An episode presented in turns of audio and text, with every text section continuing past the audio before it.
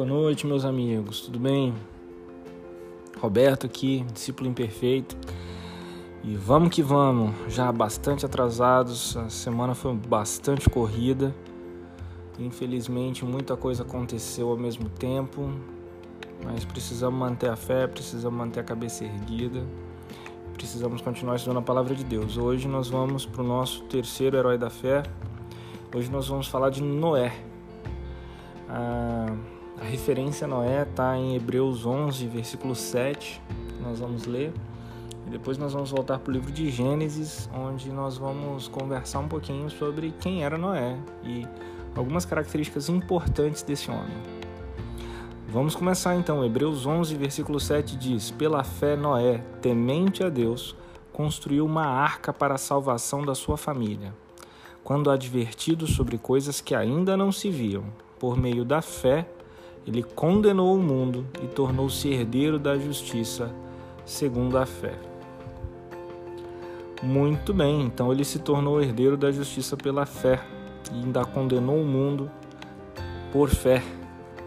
Vamos conhecer um pouquinho mais desse homem. A história dele está descrita desde Gênesis 5, versículo 32, talvez ali a partir de 30, porque ele é filho de Lameque, né? E no, no capítulo 6 de Gênesis. E aí vai continuar a história depois que ele entra na arca. E a história dele é bastante conhecida, né? Noé é aquela pessoa que Deus falou que ia fazer chover sobre a terra, um dilúvio para matar todo mundo, porque o mundo tinha se corrompido e Noé foi achado pelos olhos de Deus como uma pessoa justa, correta. Por esse motivo ele avisou e mandou construir uma arca. Muito bem. E aí Noé entra na arca, o dilúvio vem, as pessoas morrem, ele coloca os animais dentro da arca antes disso e quando termina o dilúvio, ele seca e aí Noé sai da arca e os animais voltam a, a caminhar nos pastos. Muito bem. No capítulo 6, versículo 13, começa a história de Deus anunciando o dilúvio a Noé. Só que, para fins de estudo, seria bom a gente começar um pouquinho antes. E a gente começa no versículo 8 do capítulo 6 também. Diz o seguinte: Estamos em Gênesis, tá? Noé, porém, encontrou graça aos olhos do Senhor. Então, primeira coisa. Aí ele vai falar assim: ó, estas são as gerações de Noé. Ele era homem justo e íntegro em sua geração e andava com Deus. Então, a primeira característica desse homem de fé é que ele era justo e íntegro justo e íntegro na sua geração. Isso significa o seguinte: ele não era uma pessoa que estava excluída do mundo. Ele estava naquela geração de pessoas que estavam fazendo tudo errado.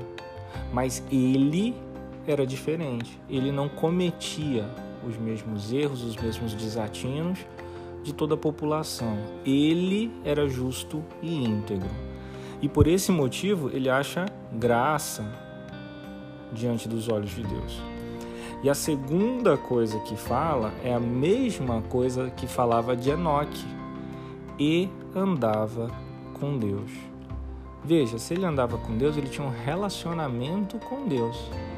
Vem as gerações desde Adão e Eva, isso vem passando. Olha, nós precisamos de Deus, nós precisamos de Deus, nós precisamos de Deus. Noé andava com Deus.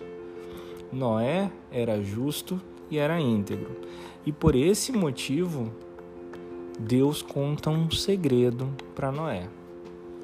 Você já parou para pensar como muitas vezes é difícil a gente ouvir a voz de Deus? Eu falo pela minha experiência, para mim é muito difícil. É muito difícil porque a minha cabeça toma muito a conta do que está acontecendo. A minha cabeça ela é muito ativa e às vezes eu quero mandar nas coisas. Então ouvir a voz de Deus começa a ficar difícil, né? Só que veja, se você anda com alguém, você está próximo. Se você é justo e íntegro e você encontra graça aos olhos dele, Deus vai te contar segredos que ninguém mais sabe. Quando você tem um relacionamento com Deus, Deus vai te contar segredos que ninguém mais sabe, porque Ele escuta conversas que ninguém escuta e porque Ele tem todo o conhecimento do passado, do presente e do futuro porque para ele não existe passado e presente do futuro. é tudo agora. Então, primeira característica, ele era justo e íntegro, ele andava com Deus. E aí Deus conta um segredo para ele. No versículo 13 diz: Então Deus disse a Noé: O fim de toda a humanidade chegou diante de mim, pois a terra está cheia de violência dos homens, e eu vou destruir juntamente com a terra. Constrói uma arca de madeira de gofer, faz compartimentos na arca e reveste com betume por dentro e por fora. E aí Deus vai dar o plano de como que ele vai fazer essa arca, o tamanho, como que vai fazer dentro, o que é que ele vai colocar dentro. E ele fala no versículo 18: Mas estabelecerei contigo a minha aliança. Tu entrarás na arca e contigo teus filhos, tua mulher e as mulheres dos teus filhos. E todo o resto vai morrer. Mas eu vou fazer uma aliança contigo. Por quê? Porque você é íntegro, porque você é justo e porque você achou graça diante dos meus olhos e a gente já está andando junto há muito tempo. E aí começa a surgir as características importantes que eu gostaria de chamar a atenção sobre Noé. Veja, Noé era um cara que já estava meio velho, diz que ele tinha 500 anos quando ele gerou Sem cães Jafé, que são os filhos dele, e agora ele recebeu essa missão de Deus. A primeira coisa que eu gostaria de chamar a tua atenção para esse versículo é o seguinte: se você ler de Gênesis 1 até Gênesis 6, não tinha chovido. Você já parou para pensar nisso? Ninguém nunca viu chuva. Nunca viu chuva. A água está passando por baixo da terra e tem os locais de água, tipo lago, mar, essas coisas assim, né?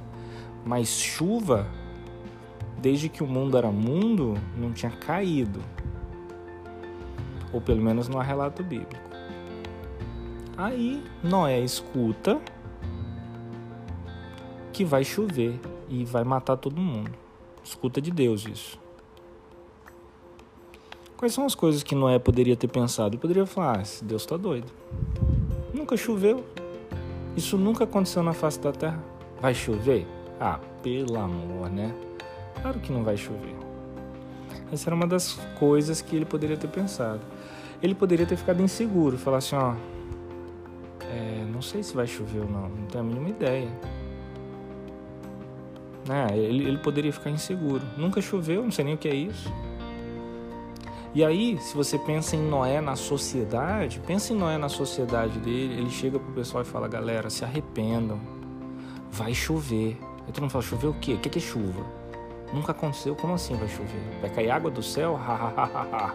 Você tá ficando doido, né, Noé? Tomou aquele vinho demais. Aquilo ali não era suco de uva, filha, era vinho. e tu tomou dois litros. Então o pessoal não presta atenção no que Noé está falando porque nunca aconteceu. E aí, veja, onde que está a fé de Noé? Todo mundo está fazendo o contrário do que ele está fazendo. Todo mundo está dizendo que ele está ficando doido porque ele está dizendo que uma coisa que nunca aconteceu vai acontecer. E em cima disso, o mar ficava a quilômetros de onde Noé estava. Quilômetros. E quando eu falo quilômetros, eu estou falando muitos quilômetros de onde Noé estava. E ele começa a construir um barco. Você construiria um barco por exemplo, no deserto do Saara, você vai lá para o deserto do Sa pro deserto do Atacama, eu vou construir um barco. Nada mais é do que loucura. Então, o que eu quero chamar a atenção para vocês, de vocês, é o seguinte: Noé, quando começa a construir um barco num local que não tem litoral, dizendo para todo mundo que vai chover e que vai alagar todo e todo mundo vai morrer ele nada mais é do que motivo de chacota. Onde que está a fé nisso? A fé não está no que Noé pensou, a fé de Noé não está no ânimo ou desânimo que ele teve, a fé de Noé não está em, em, em ir lá conversar com as pessoas, não. A fé de Noé está no que ele fez. A fé de Noé está no fato de que ele obedeceu mesmo sendo loucura. Eu vou, Deus falou que vai chover. Eu vou construir um barco grande que vai me demorar 100 anos para ser construído, porque ele entrou na arca com 600 anos, né? Tá, tá no relato bíblico. Ele demorou 100 anos para construir. Nesse tempo, ele começa a falar para as pessoas que vai chover e todo mundo dizer que ele está ficando doido. Ele começa a construir um barco no meio de um lugar que não tem água e todo mundo fala: você está ficando mais doido ainda. você está construindo um barco num local que não tem água, filho. O que, que aconteceu? A fé não está em como ele se sentiu. Às vezes a gente se sente tão retraído, né? Às vezes a gente se sente com medo de fazer as coisas, às vezes a gente se sente fraco, às vezes a gente se sente triste, às vezes a gente se sente alegre, animado. A fé não é um sentimento. A fé é uma decisão. A fé é a decisão de obedecer, mesmo quando Deus começa a ficar estranho. E se você conhece a palavra de Deus, você sabe que quando Deus começa a ficar estranho é porque ele vai fazer uma coisa gigantesca. Mas gigantesca mesmo. Pega qualquer exemplo. Noé. Dilúvio. Acabou com a humanidade, deixou só Noé. Pega o povo de Israel na saída do Egito. Deus tinha, tinha um caminho fácil, tinha um caminho difícil. Deus fala: pega o caminho difícil. No meio do caminho, lá vem o Egito. E agora Deus colocou eles numa posição que só tinha um mar e os guerreiros do Egito. Ou seja, ou você morre afogado ou você morre esquartejado. Escolhe. Ficou estranho, né? Deus não sabia que tinha um outro caminho que dava para ir muito mais tranquilo. Então, quando Deus começa a ficar estranho, porque ele vai fazer alguma coisa gigantesca. Quando ele começa a te falar para fazer um negócio que você não está entendendo, não tenta entender, obedece. Porque a fé está na obediência e não no sentimento. Você acha que o povo de Deus não teve medo? O povo ali no Egito não teve medo? E quando que a, o mar abriu? Foi quando chegaram na beira. Quando o pezinho deles começou a mexer para chegar na beira, é que abriu. Não abriu antes. Não é assim, ó, gente, não fiquem com medo, eu vou abrir o mar. Não. Caminha. Quando o povo começou a caminhar, o mar abriu. Noé. Ah, Noé, agora está na hora de entrar na arca. O que é que ia acontecer se Noé não entrasse na arca? Ele ia morrer junto com todo mundo. O que é que aconteceu? Noé, entra na arca entrou na arca. Você entrou na arca, agora eu vou fazer chover. Você me obedeceu. Você construiu a arca? Construí. Enquanto ele estava construindo, cadê as gotas do céu? Não tem. Ele estava construindo, ele não tinha completado a obediência dele. Isso é uma outra coisa que nós precisamos aprender. Deus, ele cumpre a sua promessa quando nós completamos a nossa obediência. Isso é muito importante, isso é uma é um desafio para mim e é um desafio para você também. Quando, ele, quando nós cumprimos a nossa obediência, Deus cumpre sua promessa, porque Ele é fiel. Ele irá cumprir a promessa. Mas então Noé passa 100 anos construindo um barco no meio de um lugar que não tem água e falando para o povo que todo mundo vai morrer. E finalmente ele termina. E aí como diz o versículo 17, já do capítulo 7, durante 40 dias o dilúvio veio sobre a terra. E no final disso tudo, no final a água parou, no final a água secou, e no capítulo 9 de Gênesis diz o seguinte: Deus abençoou Noé e seus filhos e disse-lhes: Frutificai, multiplicai-vos, enchei a terra.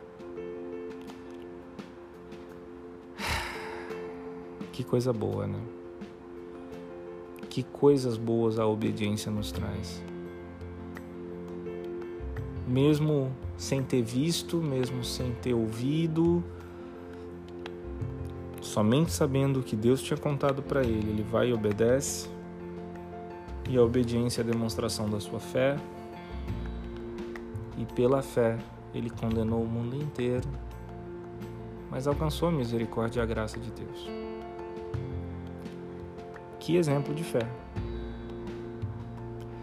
Espero que você tenha gostado, espero que você tenha meditado nessa palavra. Eu te desafio a ler o texto. Né? Não acredita só no que eu estou te falando. Vai lá e lê o texto. Vai ler Gênesis, vai ler Hebreus. Tá?